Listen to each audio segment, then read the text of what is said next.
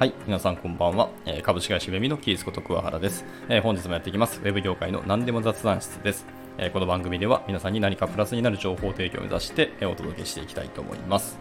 え第57回ですね。第57回は、えモグラ叩き開発についてま話していきたいなと思います。まあ、こちらの言葉は聞いたことある方もいらっしゃると思いますけど、まあ、まあ初めて聞く方もいらっしゃると思うので、まあ、話していきたいなと思いますが、はい。えっとですね、ままずあるエピソードをちょっと紹介しようかなと思っております。まあ、かりやすさのためですね。はい。まあ、る、えっと、2人のプログラマー、まあ、山田と鈴木っていう、まあ、2人の、ま、架空の人物がいたとしましょう。はい。でも2人ともま有能で、ま、同じ程度の、ま、ドメイン知識を持ち合わせていて、かつ、ま、言語スキルとかもまあ同じくらいだと、ま、思っていただければと思いますが、はい。でしかしですね、この2人には結構大きな差がありましてですね、はい。えー、1人目の山田の方ですね。山田は、えっ、と、実装スピードがとにかく速く、とにかく終わらせることにこう専念しているっていう人物ですね。まあ、それに対してですね、鈴木というものはリファクタリングに結構時間を使う。あと行動の品質とかですね、にも時間を使いたい人で、鈴木はですね、変数名とか関数名がもちろん優れていて、あの機能を動作するところまで実装したとしても、まあ、コードをモジュールに分割したりとか、小さく分割したり、またはテストも書いていたりするっていう人物ですね。はい。これだけを聞くとなんか、まあ、エンジニア目線で見たらなんか鈴木の方が優れていますよねっていうふうに感じますけど、まあ、ただしですね、やっぱタスクの完了自体は、あの、山田の方がやっぱり早いんですよね。あの、まあ、リファクタリングとかも後からするかわからないですけど、少なくともそのタスク一個一個に対しての、えー、完了の、宣言は、えーと、山田の方が早いため、まあ、何も知らない方、マネジメントの人がそこまで意識しないっていう方だと、多分山田の方が優れたエンジニアだろうというふうに判断されると思います。はい。まあ、それはしょうがないですよね。はい。まあ、それをちゃんと見てない、えっ、ー、と、マネージャーはどうなのっていう話はあると思いますけど、それは一旦置いといてください。はい。ではですね、えっ、ー、と、まあ、ある機能の実装終わって、あの、まあ、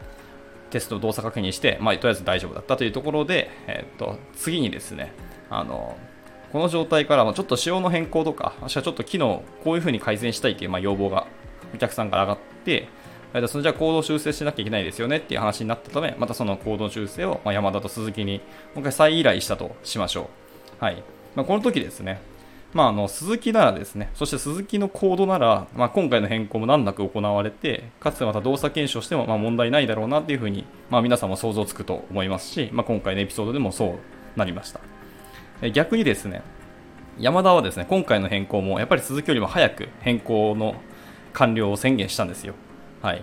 でもちろんやっぱりそのスピードについては、えー、と山田の方が速いですからね。でしかしですけど、その山田の行動をですね動作検証してみますと、新しく変更した機能についてはあの満足いくようにちゃんと動作してたんですね。ただしですけど、えー、と以前動いたところの機能になんか不具合が発生して、あのまあ、動作しなくなったというところですね。まあ、しょうがないので、じゃあそこの不具合の修正また再度山田に指示したまあ、しまして、またその終わったっていういうので、じゃあまた再度動作検証しました。まあ、そうしますとですね、今回の修正した箇所も確かに動作はして、えー、と治っているんですけど、今度はまた別のところに不具合が発生しましたという感じですね。はい。まあ、あのよく1個不具合を顔を出してきたらそれを叩きますと。でそうするとまた予想外のところからまた新たな不具合の顔が出てきて、またそれを叩く。まあ、延々とこれの繰り返し。まあ、まるでモグラ叩きのようですよねっていうことで、まあ、このようなことを、まあ、モグラ叩き開発というふうに言ったりします。はい。まあ、ちょっと古い言葉なんですけども。まあ、こうなった場合にですね、はい。なんかま根本的にその、え、ー、と、ヤマタの設計とか、まあ、実装そのものが間違っているっていうことが、まあ、往々にしてありますし、で、その場合って、えー、ともう全部のそのモグラ叩きまくるのかっていうと、まあ、多分それだと、ま根本的に解決しないことが多いので、もうやっぱり一から作り直すか、もう実装をもう一回見直さなきゃいけないっていうことが、まあ、結果として早いことも多いんですよね。まあ、経験、私の経験からもやっぱりそれは思っていて。はい。ですので、まあ、スタート時って、あの、鈴木の方がやっぱり確かに実行速度はすごく遅かったですよね。で、山田の方がすごく優秀に見えるかもしれないんですけども、はい。ですけども、やっぱ鈴木というのは初期から、その、ですね、プロジェクトスタートの時からコードの品質が高いし、この実行速度っていうのがずっと維持できるんですよ。持続した実行速度を叩き出せるというのが鈴木の特徴で、またやっぱりそうやって最初から品質が高いため、あの変更にも強いですし、まあ、テストも書いているから、その新しく仕様変更になった時に、その仕様そのものの検討をもう一回見直しもするとか、今のソースコードとの互換性のチェックもできますし、またフィードバックも結構簡単に得られるような、得られることもできるとん？得られますよねっていうことですね。はい。でも山田はですけど、逆にそのとにかくスピード重視ですので、まあ、あまりこう先のこととかを見据えられていない、もしくは全体的な視点がちょっと抜け落ちたまま実装されている可能性が結構高くてですね、まあ、これは往々にしてありがちなんですけど、はい。でまあ、今回のように、まあ、なんか不具合が発生したりとかして、まあ、後から結構失速する、あの開発速度がですね、もしくはもう完全に1回ストップして、えっ、と、見直ししなきゃいけないか、もしくはもうやり直しをして、全部白紙になる可能性すらあるんですよね。はい。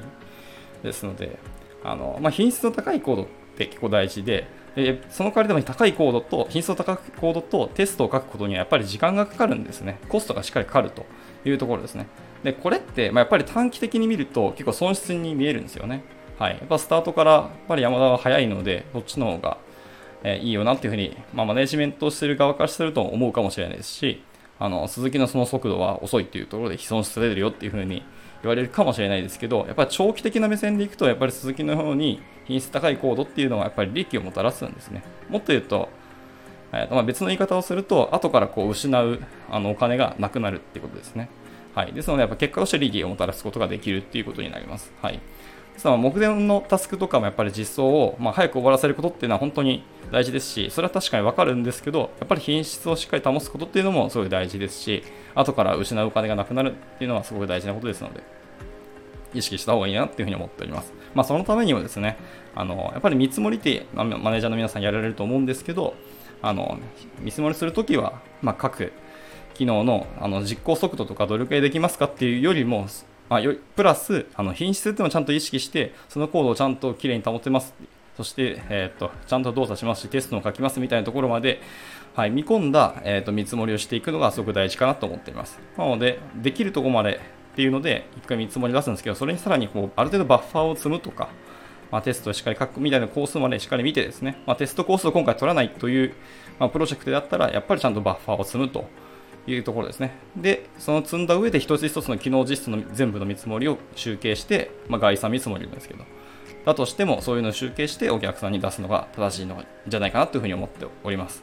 はい。まあ、ということで今回はこんなところであの収録終わりたいと思います。まあ、やっぱりあのモグラ叩き開発は怖いですし、やっぱり見積もりって気をつけた方がいいですし、やっぱり品質を保つっていうのがすごく大事だなっていうことを今日は言いたくて、まあ、お話ししたって形ですね。はい。まあ以上となります。で、また何か聞きたいことが、話してほしいことがありましたらいつでもレターをお待ちしております。では、えっと、次回の収録でまたお会いできればなと思います。バイバイ。